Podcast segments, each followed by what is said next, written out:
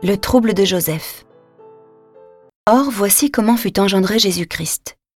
Marie, sa mère, avait été accordée en mariage à Joseph.